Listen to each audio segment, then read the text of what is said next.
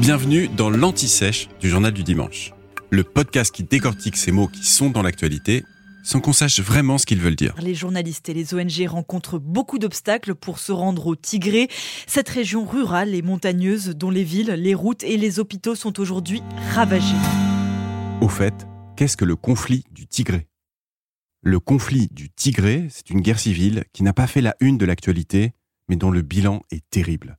Des milliers de morts et 2 millions de déplacés en un peu moins de deux ans. Ça se passe en Éthiopie. Alors, pour comprendre, Faisons un peu de géographie.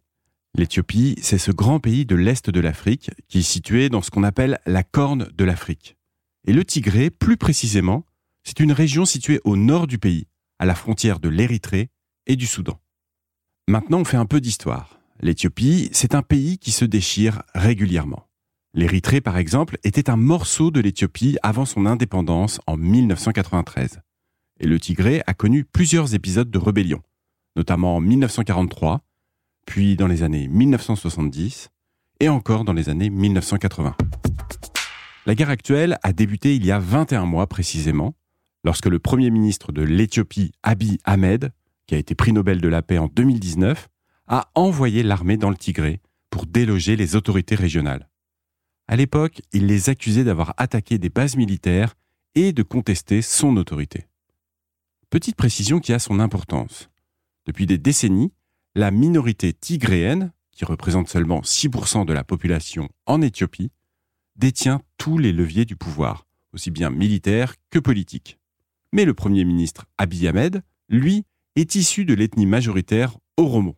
Donc les Tigréens l'accusent, non sans raison, d'avoir tenté de les marginaliser. D'où les combats entre l'armée éthiopienne et les forces du Front de libération du peuple du Tigré. Aujourd'hui, c'est l'Union africaine qui essaie de trouver une solution diplomatique et l'ONU est mobilisée aussi. Parce que pour la population civile, dans un pays où des millions de personnes sont déjà en situation de famine, cette guerre laisse craindre une nouvelle crise alimentaire. Venez d'écouter l'Anti-Sèche du Journal du Dimanche, le podcast qui répond à la question que vous n'osiez pas poser.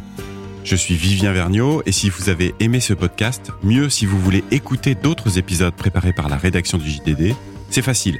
Abonnez-vous, suivez-nous, c'est gratuit. On vous donne rendez-vous trois fois par semaine en podcast et tous les jours sur le JDD.fr. À bientôt.